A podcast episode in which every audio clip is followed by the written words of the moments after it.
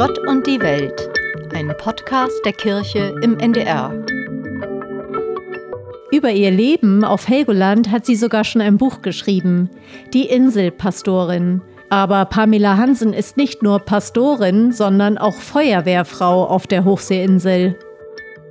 Was hat sie auf die Insel verschlagen? Also was ist das Reizvolle an Helgoland, dass man da Pastorin sein möchte? Das war der Zufall. Also es war nicht so, dass ich gesagt habe, oh, auf Helgoland äh, wird ein Pastor oder eine Pastorin gesucht, da will ich jetzt unbedingt hin.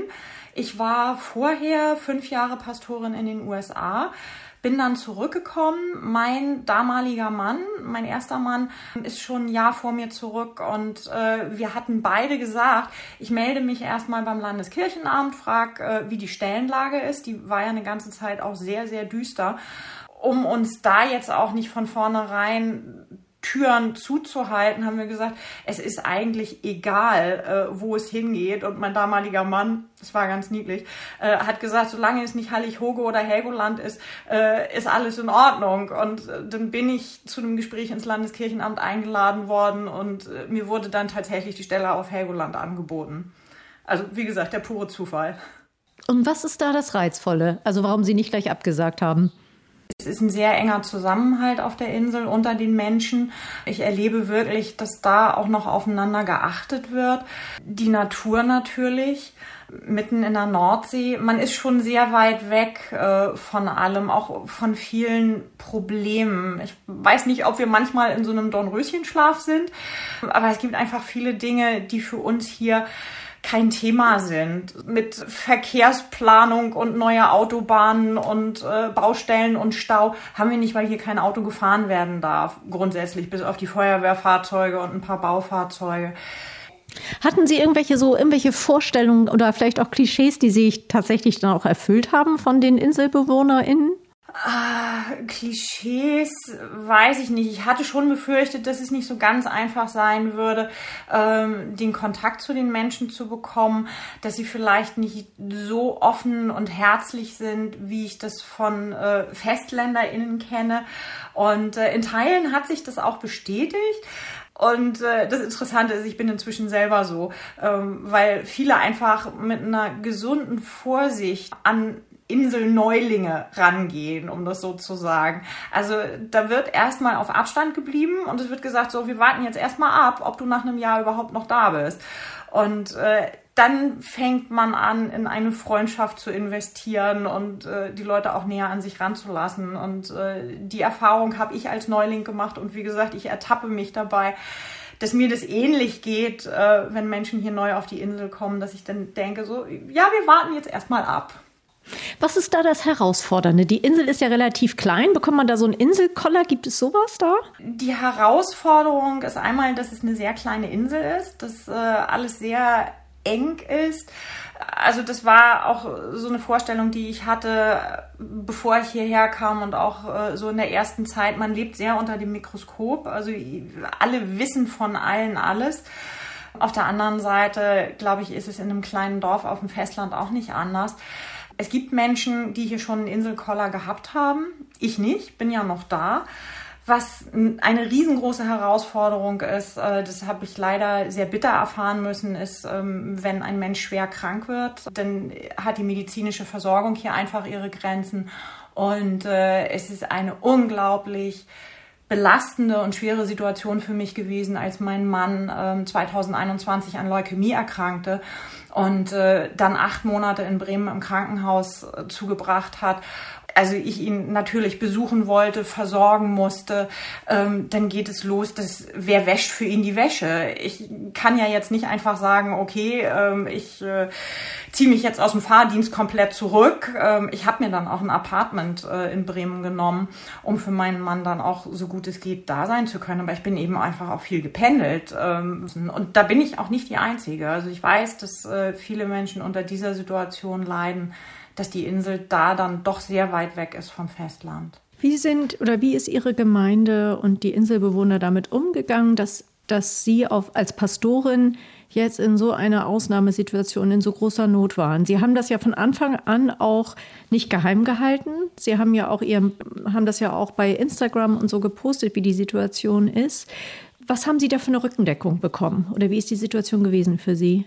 Also zum ganz großen Teil habe ich unwahrscheinlich viel Hilfe bekommen, unwahrscheinlich viel Zuspruch, ganz, ganz viel Verständnis ähm, von den Menschen hier auf der Insel, von den meisten. Es haben natürlich auch einige gesagt, ähm, die Kirchengemeinde ist alleine gelassen, weil es natürlich auch nicht einfach ist, dann Vertretungen zu finden. Ich bin ja dann auch krankgeschrieben gewesen, weil ich wirklich in der Situation nicht mehr dienstfähig war.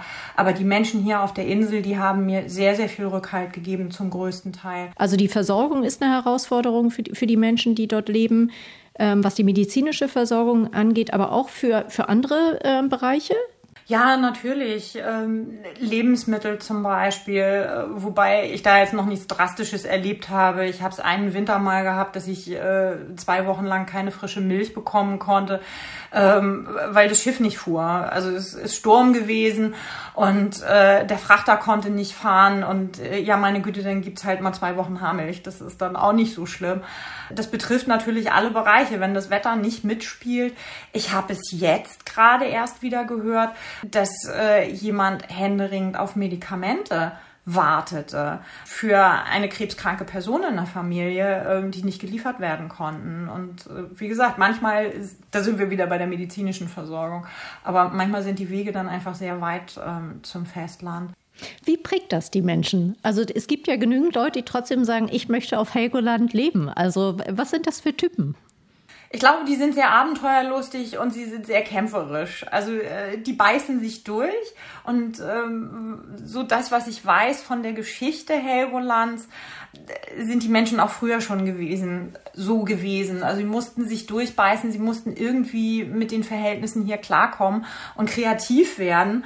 Ähm, und äh, das ist auch heute noch so. Also ich glaube, die sind schon sehr hart gesotten und lassen sich so schnell die Butter nicht vom Brot nehmen. Gibt es sowas wie einen typischen Insulaner in? Gibt es sowas? Sowas wie in den Romanen von Dörte Hansen? ja, ich denke schon, äh, dass die InsulanerInnen auch äh, so ihre Eigenheiten haben also ich kann mich an eine Begegnung erinnern, da habe ich damals gedacht, also das ist so typisch Helgoland. Ähm, ich, das, das war mein Vorstellungsgespräch hier und wir sind dann am nächsten Tag mit dem Flugzeug wieder zurück oder wollten und uns wurde vom damaligen Kirchengemeinderat noch gesagt, Mensch, schmiert euch noch ein Brot zum Frühstück. So. Äh, und haben gesagt, ach, im Flughafenrestaurant, da können wir dann frühstücken. Und äh, es war im Winter. Und da war nichts, da gab es nichts. Und da stand ein junger Mann hinter dem Tresen und äh, wir haben gesagt, wir würden gerne ein Frühstück haben. Äh, äh, äh. ja, aber da ist doch irgendwie Milchreis auf der Karte hinter Ihnen. Äh, äh, okay, gibt es wenigstens ein Brötchen? Könnten wir einen Kaffee bekommen? Aha. ja, so habe ich auch, auch mehr als einen Insulaner äh, erlebt. Was ich auch ganz spannend fand, war, dass die Leute sich mir nie vorgestellt haben. Ich bin dann natürlich immer hin und habe gesagt, ich bin Pamela Hansen, ich bin Pastorin hier auf der Insel oder die neue Pastorin. Uh, aha. Bis dahin, also, dass mich jemand mal angesprochen hat nach einer Feier im Gemeindehaus und sagte, ah, Frau Hansen, ich habe so viel zu erzählen, gerade über die Zeit nach dem Krieg und den Wiederaufbau und Sie müssen mich unbedingt mal besuchen kommen. Warum kommen Sie mich nicht besuchen? Dann war er weg und ich stand da äh, sehr irritiert, weil ich dachte, ja, guter Mann, wenn Sie mir mal gesagt hätten, wer Sie sind, dann könnte ich Sie auch besuchen kommen. also das äh, habe ich mehrfach erlebt. Ich weiß jetzt nicht, ob das Insulaner typisch ist, aber ja. Wie gestaltet sich der Alltag mit den TouristInnen? Kommen die auch zu Ihnen in die Gottesdienste oder nehmen teil am Gemeindeleben? Ja, auf jeden Fall äh, nehmen die teil. Also sie kommen in die Gottesdienste. Man merkt das äh, also ganz deutlich, dass die Gottesdienstbeteiligung im, im Sommer sehr weit raufgeht im Vergleich zum Winter. Im Winter haben wir so um die 20, 30 GottesdienstbesucherInnen und im Sommer, da können sie schon mal eine Eins davor setzen, weil dann einfach sehr viele Feriengäste da sind. Viele ähm, TouristInnen sagen auch, ich habe Urlaub, jetzt habe ich endlich mal Zeit, in die Kirche zu gehen. Und äh, nutzen dann auch gerne die Angebote. Wir haben dann auch immer für ein paar Wochen, vier, sechs Wochen, ähm, ein Team oder mehrere Teams von der Urlauberseelsorge da, die dann nochmal zusätzliche Angebote machen. Und äh, das wird auch sehr gerne wahrgenommen. Und ich finde einfach, ja, dass äh, die Gäste hier auf der Insel einfach auch nochmal frischen Wind reinbringen. So. Mit was für Anliegen kommen die? Also verändert die Situation auf Helgoland irgendwie tatsächlich auch die, die Fragen in Bezug auf den Glauben? Also macht das was mit den Menschen? Ich glaube, das ist schon ganz ähnlich wie auch auf dem Festland. Also es sind dieselben Probleme, die die Menschen bewegen, teilweise Krankheiten, Existenzängste oder ein nicht zurechtkommen mit der Familie, mit dem Chef in der Schule, die politische Lage, die manchmal beängstigend ist, Umweltschutz. Also es ist eigentlich alles da ich stelle mir jetzt vor, ich lebe auf so einer Insel, bin umgeben von Wasser. Das macht ja schon was mit den Menschen, dass man sich eigentlich irgendwie auch kleiner fühlt, den Naturgewalten so ausgesetzt. Verändert das nicht was? Bei mir hat es auf jeden Fall etwas verändert und ich glaube, dass es auch Einfluss auf viele Menschen hier hat.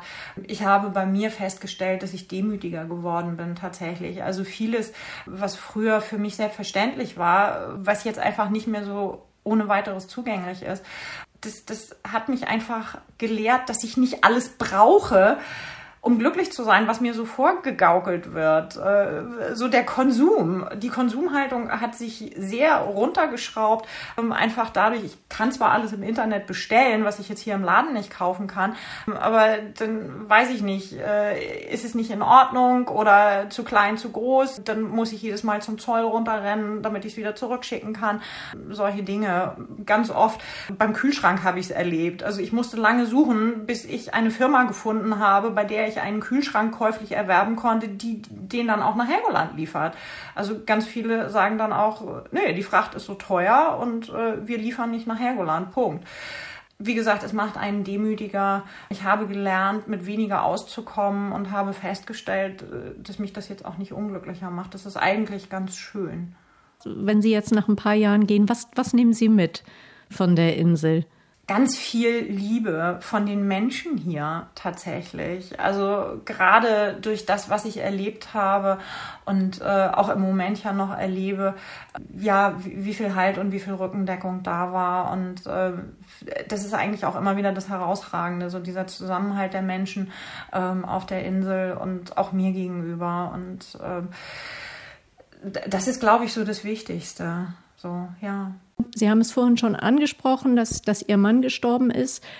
War die, diese ganze Trauerzeit, in der Sie jetzt ja irgendwie auch noch immer sind, ist das was anders? Trauert man anders als Pastorin oder als Pastor? Ähm, ich weiß nicht, ob man als Pastorin oder Pastor anders trauert, aber ich glaube als Christ oder Christin oder als Mensch, der einen Glauben hat. Ich äh, habe interessanterweise nie mit Gott gehadert äh, während der ganzen Zeit, äh, in der mein Mann nun gegen die Leukämie gekämpft hat und äh, auch nach seinem Tod nicht.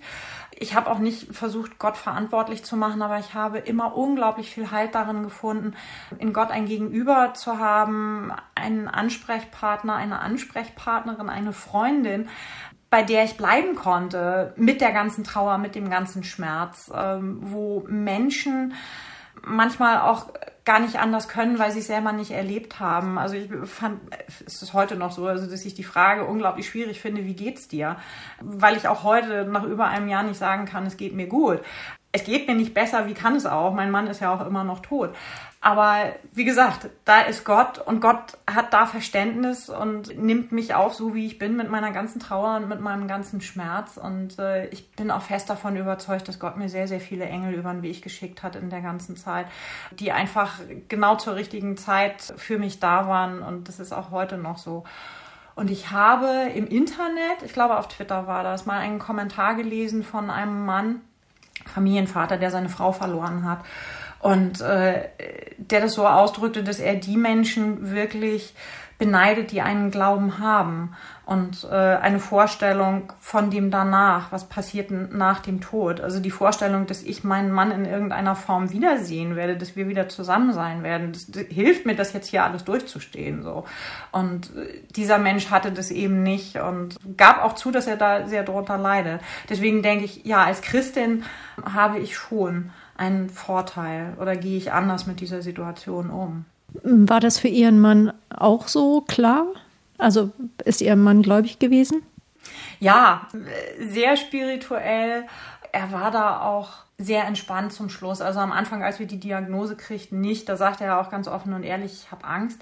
Und äh, als nachher klar war, als wir die Diagnose kriegten, so nach acht Monaten, äh, dass er nur noch wenige Wochen zu leben hat, äh, da hat er selber noch gesagt, naja, ich biege jetzt irgendwo scharf rechts oder links ab und ihr geht halt weiter, aber ich weiß ja, wo ich hinkomme und ich weiß, äh, dass ich von Engeln begleitet bin und ich habe keine Angst. Also er hat ganz offen und ehrlich gesagt, er hat keine Angst vor dem Sterben, weil der Glaube ihn da einfach auch getragen hat. Und ich weiß noch, dass ich gesagt habe, ja, das ist genau das Problem, du biegst ab aber ich muss jetzt weitergehen ohne dich und das wird verdammt schwer und das ist es auch so, ja. Sie haben, Sie haben nicht so viel Zeit zusammen gehabt, oder? Leider nicht so viele. Also insgesamt waren es acht Jahre, drei davon waren wir verheiratet und äh, also das hätte natürlich gerne mehr sein dürfen. Und ich merke auch, äh, dass ich die Menschen beneide, ähm, versuche auch nicht ungerecht zu sein, aber ähm, wo Ehepartner, die sich wirklich sehr, sehr lieb gehabt haben, ähm, Jahrzehnte miteinander haben verbringen dürfen. So, also das äh, ist nicht so, dass ich es ihnen nicht gönne, aber es macht mich natürlich schon traurig, dass uns das nicht vergönnt war, klar. Aber es ist eine sehr intensive Zeit gewesen und äh, ich merke einfach auch, ähm, diese große Trauer, also es ist wirklich heftig. Ähm, wenn man davon ausgeht, da ist eine Seelenverwandtschaft, das fühlt sich wirklich an, als hätte einem äh, jemand die Hälfte der Seele abgerissen und das tut unglaublich weh. Und auf der anderen Seite ist es aber auch ein Zeichen dafür, dass da ganz, ganz viel Liebe da gewesen ist und äh, dafür bin ich einfach Gott unglaublich dankbar, mit sowas beschenkt worden zu sein, auch wenn es nur acht Jahre waren. Das waren die glücklichsten acht Jahre meines Lebens. So. Frau Hansen, ich wollte Sie noch auf Ihre zweite Qualifikation ansprechen. Sie sind ja nun nicht nur Pastorin, sondern auch Feuerwehrfrau. Wenn Sie über die Insel laufen, werden Sie da primär als Pastorin oder als Feuerwehrfrau angesehen? ich glaube, Sie sehen mich primär als Pastorin. Ähm, es hat auch an der einen oder anderen Stelle schon für Unmut gesorgt, äh, wenn ich dann in einen Feuerwehreinsatz gegangen bin und äh, das äh, manchmal dann auch gelästert wurde. So, naja, unsere Pastorin und die Feuerwehr immer und sollte sich mal mehr um ihre Gemeinde kümmern. Ähm, also die Stimmen hat es schon auch gegeben, aber auf der anderen Seite stelle ich auch fest, dass die meisten das gut finden und dahinter stehen, ähm, weil wir ja alle wissen, wir brauchen das. Eine Feuerwehr vom Festland, die kann ja nicht mal eben in den acht Minuten vor Ort sein und äh, ein Feuer löschen. Und äh, je mehr Leute sich da engagieren, desto besser ist es ja. Wieso sollten Sie sich mehr um Ihre Gemeinde kümmern? Sie kümmern sich doch dann gleich doppelt um Ihre Gemeinde. eigentlich eine schöne Sichtweise. Ähm, naja, ähm, ich erinnere mich an eine Situation, ähm, da hatten wir eine Seniorenfeier, die allerdings von der Kommunalgemeinde organisiert war. Wir haben die Räumlichkeiten zur Verfügung ähm, gestellt. Das war ähm, die Feier zur Wiederfreigabe Helgolands äh, zum 1. März. Und äh, es war auch alles organisiert, es lief auch alles. Und mein Pieper ging und ich bin natürlich losgelaufen und äh, bin hinterher noch angesprochen worden, oh, oh, das gibt Ärger, da kannst du doch nicht einfach von der Seniorenfeier weglaufen. Ähm, doch, wenn es irgendwo auf der Insel brennt, dann kann ich das und dann muss ich das sogar. Was würden Sie sagen, die beiden Aufgaben als Pastorin und als Feuerwehrfrau, haben die beiden Aufgaben auch was gemeinsam? Äh, ja klar, es geht darum, Menschen zu retten. Wobei als Pastorin würde ich mir nicht anmaßen, Menschen zu retten. Das macht Gott, ich bin nur das Werkzeug. Nein, aber ähm, für, für andere da zu sein. Also ich glaube schon, dass es auch so ein bisschen mit meinem Helfersyndrom zu tun hat, dass ich beides gerne bin.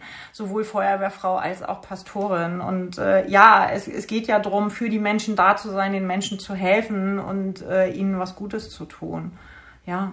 Beschreiben Sie mal praktisch, wie kriegen Sie das organisiert, dass Sie dann nicht immer bei, ihrer, bei Ihrem Konfirmandenunterricht oder so gestört werden? Konfirmandenunterricht geht, äh, wenn eine zweite Person da ist. Ganz oft äh, machen wir den Konfirmandenunterricht ja zu zweit, äh, dass ich nicht meine Aufsichtspflicht äh, verletze, wenn ich dann äh, loslaufen muss. Würde ich meine Aufsichtspflicht verletzen, dann kann ich natürlich nicht weg. Also es gibt bestimmte Situationen. Mein Wehrführer weiß auch, am Sonntagmorgen würde ich erstmal nicht loslaufen. Wenn das dann aber eine sehr kritische Situation ist, dann wissen die, wo sie mich sonntags morgens finden und müssen mich aus der Kirche holen. Und äh, ich weiß, ich bin auch nicht die erste Pastorin, bei der das dann so gemacht wird. Wir haben wöchentliche Übungsdienste, montags abends, passt gut, ist eh mein Pastorensonntag. Dann äh, kommen natürlich auch immer noch mal zusätzliche Fortbildungen dazu, äh, Lehrgänge, die absolviert werden müssen. Ähm, dann hat mein Mann mich damals noch äh, belatschert, die Ausbildung für den Atemschutz zu machen. Ich bin also auch Atemschutzgeräteträgerin. Und äh, naja gut, es finden auch viele Veranstaltungen statt, ähm, die jetzt gar nicht mal mit Ausbildung, Fortbildung oder auch mit Einsätzen zu tun haben, ähm, sondern äh, wir waren jetzt mit dem Boot unterwegs, Kameradschaftspflege. Oder wo die Feuerwehr dann einfach mal eine Osterhasensuche äh, veranstaltet an Ostern für die Leute auf der Insel, Feriengäste und InsulanerInnen solche Sachen. Ja, und dann eben, wenn der Pieper geht, ähm, dann auch los zu müssen und äh, das kommt ja nie zum glücklichsten Zeitpunkt, ist ja meistens so. Sie haben jetzt gerade Kameradschaftspflege gesagt und nicht Kameradinnenpflege. Wie ist das? Bei der Feuerwehr sind immer noch mehr Männer als Frauen, oder? Also bei uns ist es tatsächlich so, dass wir, ich glaube, ein knappes Viertel Frauen sind. Ich weiß jetzt gar nicht, wie die Verhältnisse ähm, bei den Feuerwehren auf dem Festland sind. Äh, aber wir also ich fühle mich als Frau schon wertgeschätzt von den Kameraden. Das auf jeden Fall. Also ich habe das nie erlebt, ähm, dass ich als Frau in der Feuerwehr nicht gewollt bin. Und äh, es war übrigens nicht immer so, dass wir ein Viertel ausgemacht haben. Bevor ich nach Helgoland kam, gab es eine Frau in der Helgoländer Feuerwehr. Als ich dazu kam, waren wir zu zweit. Das war schon ein seltsames Gefühl, aber wie gesagt, inzwischen sind wir auch mehr und ähm, das, das wird auch wertgeschätzt, dass wir da sind. Wo ich immer noch Schwierigkeiten merke, und das ist, glaube ich, aber äh, nicht nur ein Problem auf Helgoland, wenn es zum Beispiel um die Einsatzschutzkleidung geht. Äh, die ist den weiblichen Körperformen nicht angepasst. Und ähm, wenn wir stundenlang im Einsatz sind, zum Beispiel, und ich dann womöglich auch noch unter Atemschutz irgendwo unterwegs bin und dann zur Toilette muss, dann habe ich wirklich verloren. Also ich gehe, wenn ich irgendwie kann, also das Erste, wenn nachts der Pieper geht, ist erstmal der Gang zur Toilette. ich glaube, solche Probleme haben Männer in der Feuerwehr nicht. Und äh, ich weiß es nicht. Dann die Hemden für die Ausgehuniform, also wir haben sie damals alles noch äh, als Herrenschnitte bekommen. Ähm, ist mir am Kragen zu weit, geht mir bis zu den Knien, ähm, sitzt nicht wirklich gut. So daran merkt man, dass das langsam erst mehr wird äh, mit den Frauen in der Feuerwehr und dass wir als Frauen einfach auch gewisse Dinge einfordern müssen. Wie ist das, wenn Sie jetzt als Feuerwehrfrau vor Ort sind? Werden Sie dann auch gleich als Notfallseelsorgerin gefragt, weil Sie ja Pastorin auch sind? Also wird Ihre Profession da gefragt? Ja, auf jeden Fall. Und ich bin auch ausgebildet als Notfallseelsorgerin, weil es eben auch schwierig ist, dann mal eben vom Festland jemanden rüberzuschicken. Ähm, das hat jetzt äh, mit der Krankheit und nach dem Tod meines Mannes erstmal eine Pause gemacht, äh, weil mich natürlich die nächtlichen Anrufe von der Leitstelle völlig äh, aus dem Konzept gebracht haben. Ähm, und äh, was schwierig ist, ähm, ist als äh, Notfallseelsorgerin für die eigene Feuerwehr da zu sein, weil ich das nicht darf, ähm, weil ich selbst aktives Mitglied bin und mir da natürlich dann auch der nötige Abstand fehlt. Ähm, aber ich war eigentlich schon, bevor mein Mann krank wurde, auf dem Weg, da noch die Zusatzausbildung zu machen, die Notfallseelsorge für Einsatzkräfte, um die eben auch begleiten zu können nach schwierigen Einsätzen. Und beim Rettungsdienst dürfte ich es zum Beispiel aber eben bei der eigenen Feuerwehr nicht. Da müsste dann doch schon jemand vom Festland kommen. Was ist für Sie das Schöne an Ihrem Ehrenamt? Also Sie helfen Leuten, aber gibt es auch etwas, was Ihnen da persönlich Kraft gibt? Also für mich persönlich setzt es nochmal so, ein, so einen Ausgleich zu der kirchlichen Arbeit. Es ist ja schon so, dass man als Pastor, Pastorin eigentlich rund um die Uhr zur Verfügung stehen muss. Ich weiß, es gibt äh, so über einen Daumen eine Stundenzahl, die wir arbeiten sollen, aber im Grunde ist es ja so, dass wir 24 Stunden am Tag Bereitschaft haben und äh, dass man einfach ganz viel eingespannt ist und auch weil die Menschen einen ja, wenn ich über die Insel laufe, die sehen mich nicht als Pamela Hansen, die sehen mich als Pastorin, so. Und um da einfach auch mal was völlig anderes zu machen und ganz ehrlich, ich genieße es auch total, nicht in einer Führungsposition zu sein, äh, sondern eine einfache Löschliese, die gesagt kriegt, so und äh, jetzt äh, packst du dir dein Atemschutzgerät auf den Rücken und jetzt nimmst du dir den Schlauch und jetzt gehst du da rein oder da ist eine vermisste Person und die suchst du jetzt und äh, so. Also das ist ganz angenehm und sich dann auch einfach mal nicht mit biblischen Texten auseinanderzusetzen und mit Theologie, äh, sondern wie eine Pumpe funktioniert oder ein Strahlrohr. Und äh, also das, das ist einfach ein sehr, sehr netter Ausgleich. So, ich, ich komme langsam auch so in diesen Bereich rein, von dem ich immer dachte, habe ich gar keine Ahnung von, werde ich nie können. Stimmt gar nicht. Vielen Dank. Also ich habe einen, einen habe ich da noch zu, fällt mir gerade ein, ähm, die, die Feuerwehr, was ich daran schätze, das ist einfach, dass du auch mit anderen Menschen zu tun hast. Das, das sind auch die, die jetzt nicht, äh, die du jeden Sonntag äh, in der Kirche findest oder ähm, die, äh, weiß ich nicht, beim Seniorencafé helfen äh, oder sowas, sondern also du hast einfach aus allen Ecken der Insel kommst du mit Menschen zusammen und das ist eigentlich total schön. Da sind sie dann auf einmal wirklich eine von denen. Ja, ja, genau. Und da sind viele dabei, die sagen so, oh, ich habe mit Kirche nichts am Hut. Und äh, auf der anderen Seite verbindet sich da dann natürlich auch wieder so einiges. Ich bin äh, Montag im Feuerwehrauto gefragt worden, äh, sag mal, wann hast du denn deine Sprechzeiten? Wir wollten gerne mal bei dir vorbeikommen. Ich sage, habe jetzt im Moment gerade keine. Äh, schick mir eine WhatsApp-Nachricht, worum geht's denn? Ja, wir wollten im September unser Kind taufen lassen. So, äh, das beschnackst du dann mal eben im Feuerwehrauto. Vielen Dank, Pamela Hansen.